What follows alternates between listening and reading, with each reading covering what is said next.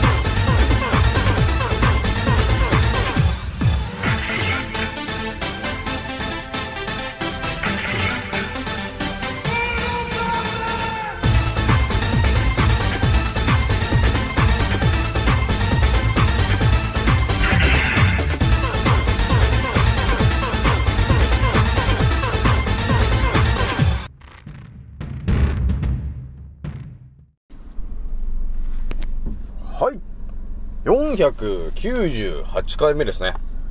賢者の戦闘プログラム第394弾。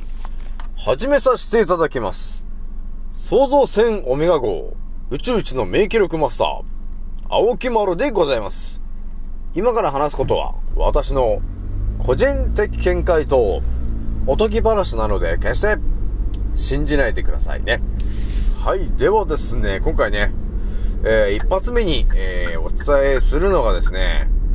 えー、ちょっとね、まあ、気になってた話ではあるんですけども、一発目に話すのが、えー、健康診断でね、あのー、心臓が、えー、要するに心電図というものをやってて、何が見えてきたかというと、えー、心臓から、えー、微弱な電気が出てるんですよ、と。えー、いうことがね、わかりましたね、皆さん。でそしたらね、そこから考察していこうかなというところがね、あったんですよね。一発目はね、えー、心臓が発電機だったとしたらね、と。えー、我々人間の体を見てもらえるとわかるんですけど、え、心臓が発電機だったとしたら、ね、えー、心拍数で、その辺の話は、どうなんのっていうような話しようかなと思ったんですよね。我々なんかそう、心臓がドクドクしてるから、いや、まあね、手でできてるじゃないですか。できてるんですけど、大体なんかこの、脈を取るっていうことを、ね、医療の人やるじゃないですか。その医療、あの、その脈を取ってると呼ばれてるその脈、なんか、触るとね、こう、ドクンドクン、ドクンドクンしてるじゃないですか。あの、心臓みたいに。これっちゅうのは一体何なのかと。ね。いう話を、ちょっとね、疑問になってる話をしてみようかなと思ったんですよね。で、二つ目の話なんですけど、二つ目の話はね、ちょっとこれまた、青木、青木丸ワールドがちょっとこれ、炸裂する話になる可能性が高い内容なんですよね。えーとね、どういうことかというと、えー、雨宮先生のね、えー、ケーブ流のね、話をよく最近してると思うんですけど、そのケーブ流の家紋を見てもらったときに、えー、7つの、要するに7つ星と呼ばれてる家紋なんですよ。あれがね。えー、その話を、えー、考察していったときに、えー、なぜかまた、あの場所に到達してしまうんだよな、ということがね、あったんですよね。あの場所にね。ちょっとその話を二つ目にしてみようかなと思うんだよね。じゃあね、とりあえず二つで行ってみようかなと思うんですけども、じゃあ、とりあえず一発目のね、えー、話からちょっとしていくんですけど、あ、その前にあれだね、えー、私のアンカーラジオさんがですね、えー、今日ちらっと見たときに、えっ、と、あれ ?2 万900再生を突破していたんですよね、ということが、えーございましたと。えー、だからね、もうすぐね、やっぱり2万1000再生ね、に到達するのかなと。えー、いうところになってございます。えー、なのでね、なんか1週間でなんか1000ぐらい行くんかと。ね。えー、なんかそ、そういうような雰囲気も出てる青木丸のチャンネルでございます。えー、一応ね、えー、私が発信している内容は、えー、当たり前と常識の情報は一切入ってない、非常識なラジオを、え、連続で今497回やってございます。え、なので、ぜひとも、え聞いてもらえるといいかなと。まあ、ただのね、ラジオだと思って聞いてると、ちょっと奇跡起きちゃうんで、皆さんね、え注意してほしいなということがございます。とりあえず人間のからくりについてはほぼ全てをここで語っております。ということになるんで、医者を頼るよりも青木丸を頼ってもらった方が、えー、残念ながら、えー、長生きするぜと、えいうところがあるからね。それは私のチャンネルを聞いてもらってる皆さんがよくわかってる話だと思いますけどね。はい、じゃあ一発目の話していくんですけど、一発目の話が、その、心電図から始まった、ね、心臓は、ね、動くたんびに微弱な電気を発信してるよという話なんだよね。これもね、本当気になった人じゃないとこの話もわからない話なんですよね。多分ね、支配層の皆さんが、人間がそもそも電気で動いてるよというところについて、えー、多分ね、教えたくなかったから、その情報は全て封印されてたと思うんですよね。だから普通の人間の人たちに、バレないようにやってたと思うんですけど、私がね、心電図って一体何だろうっていうふうに疑問に思っちゃったんだよね。疑問に思っちゃうとね、これがね、調べちゃうということになってしまうんですよね。で、調べてね、あのー、まあ、見えてきた話なんですけども、まあ、心電図でね、その電気の、で、どれぐらいの、その、電気の波動みたいなね、えー、ものが流れてるのかと、えー、いうのを捉えるのが心電図じゃんで、心臓は、ね、えー、あの、ドクンドクンという動きで、要するに微弱な電気を発信させて、それが全身に回ってるんだよね、と。その電気がね。えー、というところが見えてきたら、えー、次私何を感じ取ったかというと、心臓だけじゃないよねと。ね、体の中で、その、ドクンドクンって言ってるね、場所は、心臓だけじゃないよなと、えいうふうに思ったわけ。えこれがね、どういうことかというと、心臓の他にも、我々体の中で、ドクンドクン言ってる場所なかったっけなと思ったんですよね。そしてひらめいてきたのが、あ、あの、脈を取るというあの動き、要するに、脈拍と呼ばれてるその場所だよなって思ったんですよね。多分その脈拍というか、その脈というものは、まあね、その漢字のごとく、その血液のえー、多分よいしょよいしょにあるというか、ね、え手、手足にもあるし、首にもあるんで、それが脈を打つことによって、血液をさらに奥へ奥へと動かしてるのが、脈と呼ばれてるものだよね、というところですよね。そしてね、ちょっと私が見えてきているのが、その脈と呼ばれてるものを、ね、看護師さんとかが、え、ちょっと脈取りますね、なんつってなんか1分間ぐらいこの回数を数えるじゃん。っていうことをやって、その人がね、えー、健康なのか不健康なのかみたいな、えー、そういうところが、なぜかわかるじゃないですか。ね。脈を測るということですね。で、ここで私がね、ちょっと見えてきたのが、心臓がね、あの、ドクンドクン言わして、電気を、ね、微弱な電気を発信させてるんだよと、えー、いうことがあったときに、じゃあ、もしかしてと思ったんだよね。もしかして、その、脈と呼ばれてるところも、ね、ドクンドクンって言って動いてるわけなんで、それで微弱な電気が発生してるんじゃないのかなと、ね、思ったわけなんですよ。そして Google で調べたらですね、なんとヒットしたんだね。それがなんだ、何かというと、えー、昨日もね、ちょっとお伝えしましたけど、ピース、ピースメーカーと呼ばれてるね、えー、心臓の、えー、まあ、代わりとなるものというんでしょうか。そういうものがあると思うんですけど、やっぱりそれはね、この電池みたいなもので動いてると、やっぱりその人がね、なんか電池交換ごとに死んじゃうというようなことが起きるので、やっぱり永遠のエネルギーみたいなもので発電したいじゃないかと、えいうことがあるじゃないですか。それでね、あのー、ピースメーカー、それをどうやら、えー、まあ、全身のね、えー、脈のところから、えー、その電気を発電させて、そのピースメーカーの、要するにエネルギーとしてると、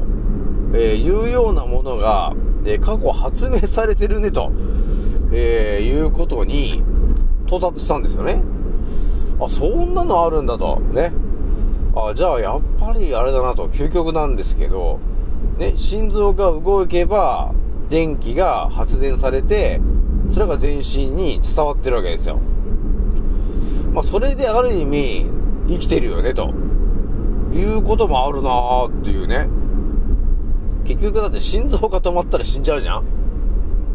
ということは、心臓がね、とても多分我々が生きることにとって大事になってくるのが、やっぱり心臓だよな、ということまで分かってくると、やっぱり心臓イコール発電。で、そして、えー、血液を、えー、次の方に流す役割を持ってる脈というのも、ね、発電してるよね、ということになるわけなんですよね。えー、だから、なんていうのかな、え電気を作り出して、その電気をえー、まあ、血液を通して流してるっていうのかな。まあ、その、この流れ方っていうのはちょっとね、まあ、独特な感じだとは思うんですけど、電気が流れてる。ね。心臓が動くことによって、電気と、電気と呼ばれてる波が、えー、体全体をぐるぐるぐるぐる回ってるよねと。そういうイメージをしてもらうと、多分ね、わかりやすいのかなと。で、静脈というものが、あ、あえっ、ー、と、脈と呼ばれてるものがあるんだけど、やはりそれがドクンドクンドクンドクンって動くと、えその、血流が良くなると思うんですよね。それで血液が押して動いてるからね、と、えいうことが見えてきたわけなんですよ。いや、そうしたら、結局、どうなんのっていう話なんですけど、そこでまた青木原がね、ちょっとひらめいたんですよ。結局ね、心臓がね、発電してると。そして、脈というのも発電してると、えいうのが見えてきたときに、発電するんだから、やっぱり電気の流れが良くないと、発電する量も変わるよね、と。ねだから、その心電図っていうので測ってると思うんだけど、あまりね、その効果っていうのが、あんまり多分よくわか、わからないじゃない？結局ね。その心電図パッと測って、その数値が100だったとして、で、それがね、例えば、本当例えばの話ですけど、減塩を途中からし始めたと。したら、私の想像が当たってると、心電図の数値が多分低下してくると思うんだよね。これはなぜかというと、要するに体がね、塩分が少なくなってくると、電気が通りにくくなってくるわけよ。そうすると、心臓がいくらドクンドクンっていう、えー、鼓動の発電をして、えー、全身にそのエネルギーを伝えようとしても、塩分濃度が足りないので、エネルギーが伝わらないよね、という、究極な話に到達したんだよね。えー、だから私がね、あのー、ひらめいた話で、最近私がね、海水浴とか、えー、海水温熱療法とかね、あとは海水の足湯がとてもいいんだよね、と、えいう究極な答えを言ってるんですけど、えここでね、また見えてくるのが、やっぱり海水に入ったり、ね、え、海水温熱療法、でそういう塩分濃度の高いね、バランスが取れたところに我々が入ったとしたらね、そしたら多分ね、本当に体の電気の流れがね、とても良くなると思うんですよ。ね。でそうすると、やっぱり、健康になっていっちゃうんだろうな、というところがあるわけよ。だからね、塩分の、ね、海水と同じところにこう入っていくわけですよ。えそうすると心臓の動きも良くなるから、えー、そのエネルギーが、いいものが全身を回ります。そして、えー、全身の脈と呼ばれてるところも、自動的に、あのー、動きが良くなるわけよ。塩分が多くなってくると電気が通りやすくなるんで。そうすると、ね、足の先にある、足のね、脈のところに、塩分濃度がたくさんのね、えー、ものが入ってきたりすると、っぱり足の先端まで電気が流れるようになるじゃない。そうすることによって、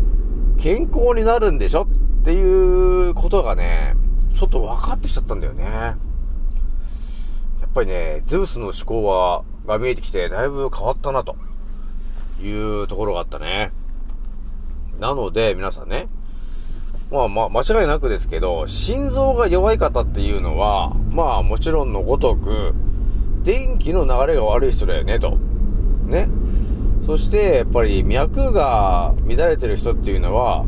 多分ね、電気の流れが悪くなってるから、やっぱり減塩してる方だと思うんですけどね。そういう方が健康になりたい時どうするかって言ったら、だから海水に入りなさいというのが、ほんと究極の話なんですよね。えー、なので、えー、心臓とかね、脈と呼ばれてるところでは、実はね、我々が見えてない、そのドクンドクンと言ってるその鼓動がですね、発電させてたんだよね、ということがね、あったんだよね。なので、ちょっと皆さんもね、試しに試しにですよ。例えば足がなんか冷えるなという人がいたら、足のその脈の場所があるじゃないですか。そこにあったかい蒸しタオルを置いて、ね、えー、温めてあげると、動きが良くなったりするわけなんですよ。そこね、あの脈を温めると、動きが良くなるじゃん。ね。だそういうので、えー、足が冷えたりしてる人はいいのかなと。ね。いうところがね、あるわけなんだよね。そしてさらにそれあれですよ。あの、暖かいのが当てるって言ってるけど、塩分濃度が高いやつで、えー、当てて、当ててはげ、当ててはげると、さらにとんでもなく体にいいことになるんで、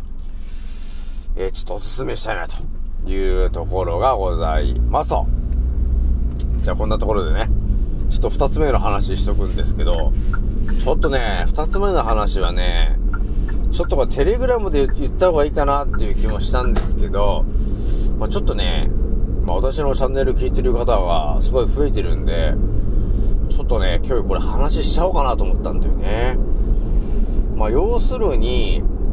白ウサギを終え、ちゅう話なんですけどね。わかりますか皆さん？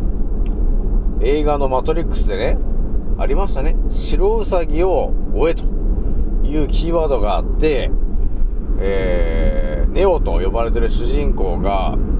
白ウサギを追って、えー、いろんなとこ行くわけなんですけどね。そこで、その、まあ、酒場に行って、トリニティと呼ばれてる仲間に出会うということの話だったんですけど、えー、私もね、ちょっと最近ちょっと考えているのが、えー、私がど、誰かから話を聞いてるんだよね、と。ね、誰、誰かの話が頭に入ってきて、えー、それを答えとして今、いろんな情報に到達してるわけなんですよ。で、それを誰が言ってきてるのかなと、いうのをずっとね、日々考えてるわけなんだけど、それの一個の答えが、要するに、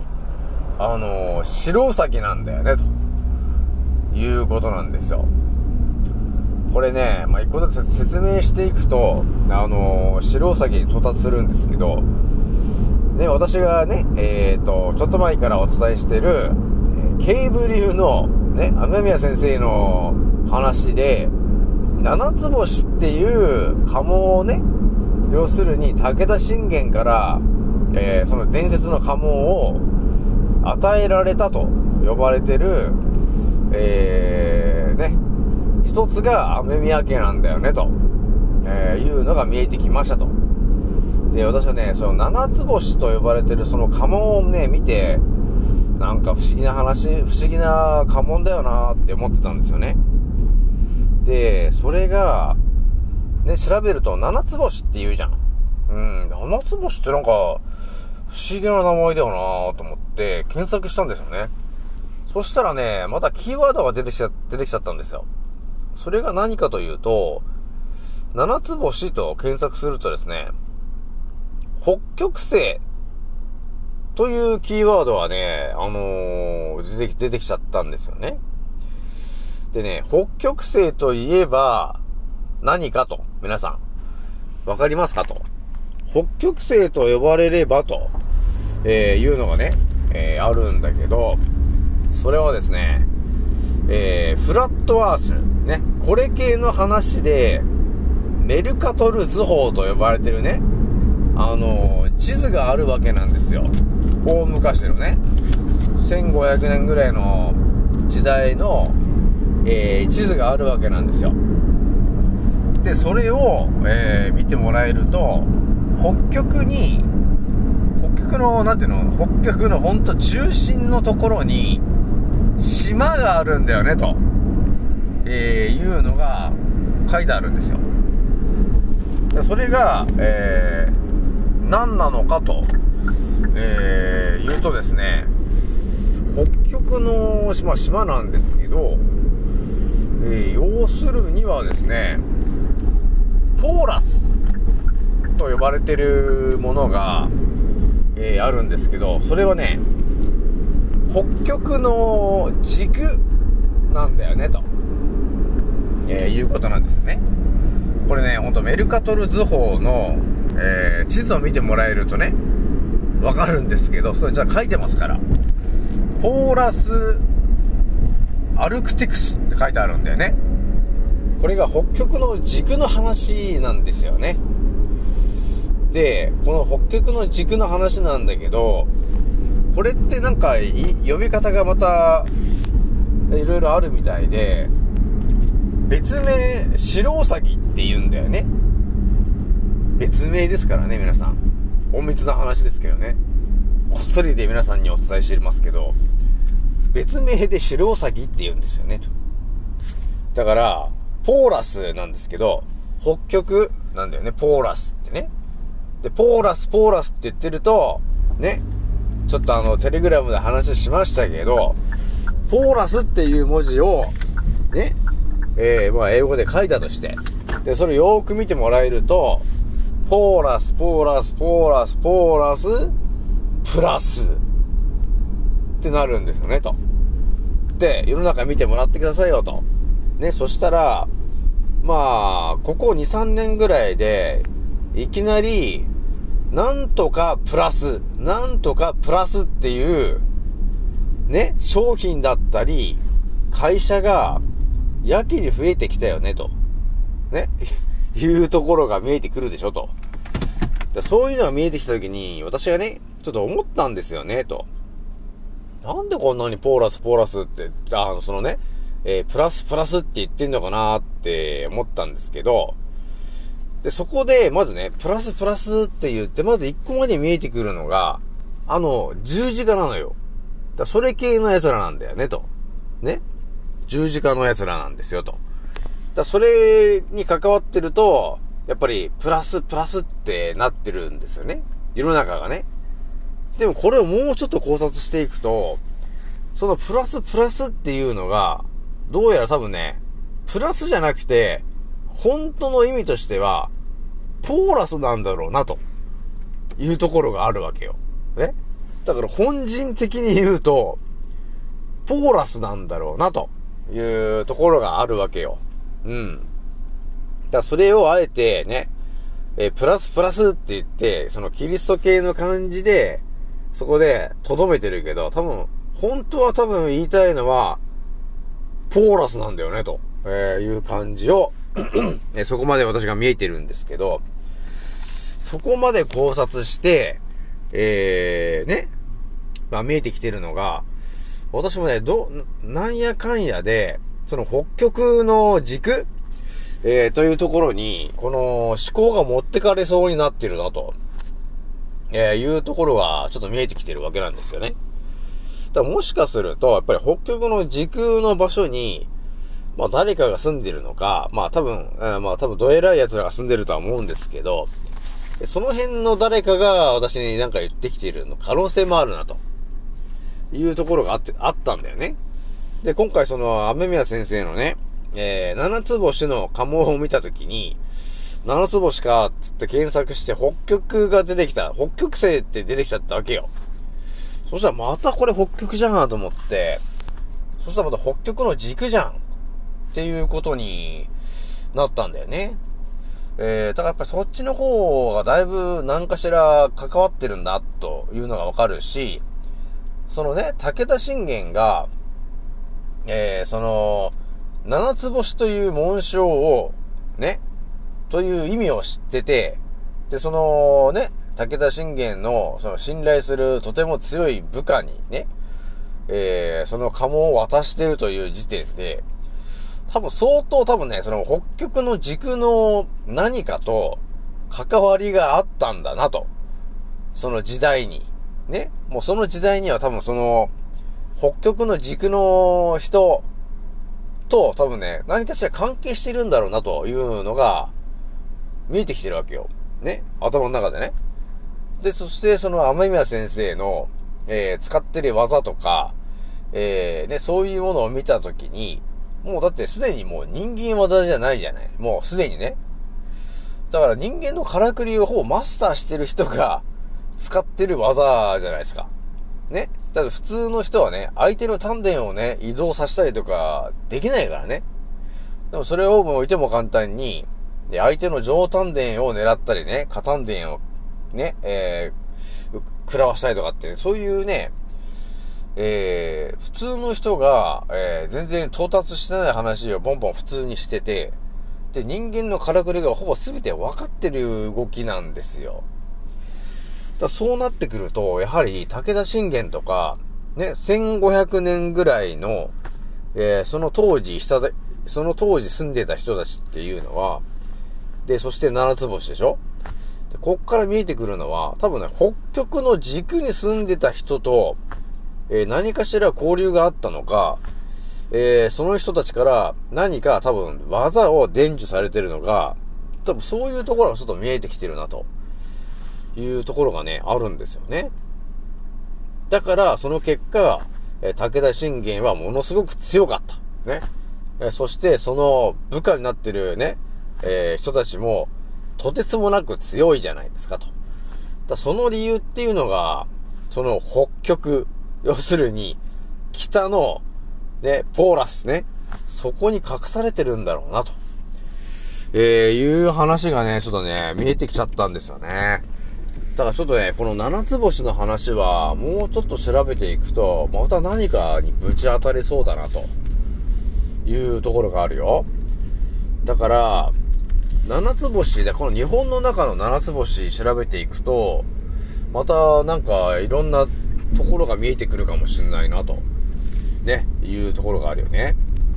で、だって、ね、皆さん知ってると思うけど、稲葉の白ウサギって話も知ってるでしょ？だ白ウサギが、白ウサギが出てくるイコール、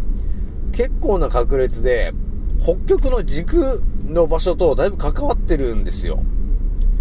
えー、なので、もしかすると、出雲大社に住んでるあまあ、住んでたね、まあ、アマテラスとかね、いろいろいると思うんですけど、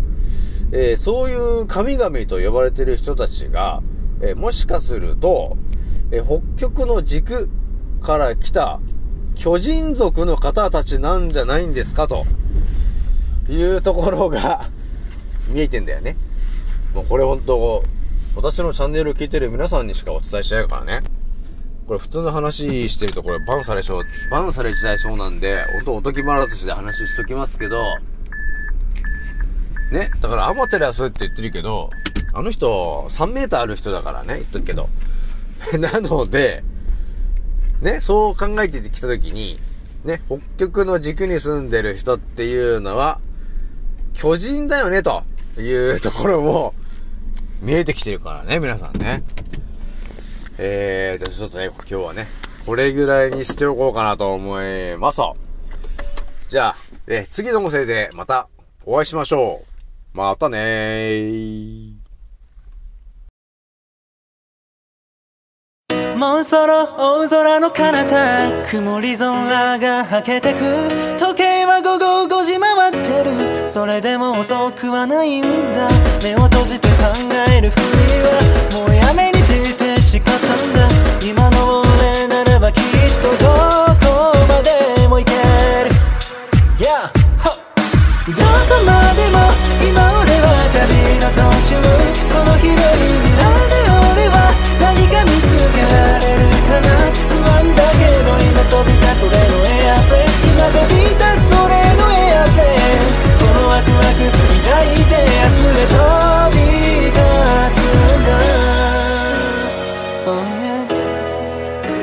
いざ着陸させる俺はまるでパイロット。Yeah. どこにでもある小さなしがらみ。に振り回されている未だに右左左右気にしないように生きるだってライフは一回きりなのに。また誰かが噂話噂話そんなくだらない時間使ってなら俺らは速攻動紹介で境界線越えて言う。あげるほどさながらジャンボジェット目的地は世界の観光名所ミスト匠龍一のフォーメーションで全国の少年少女にも証明書。常にメンターをモデリング夢見せるためライムのせるビーズならこそ上昇気流に乗っかってどんどん行く。一人一人に委ねられたストーリー誰とも比べられない苦労しいつか還元するホーミーズだから今は小さな場所と飛びしゆのみ。どこまでも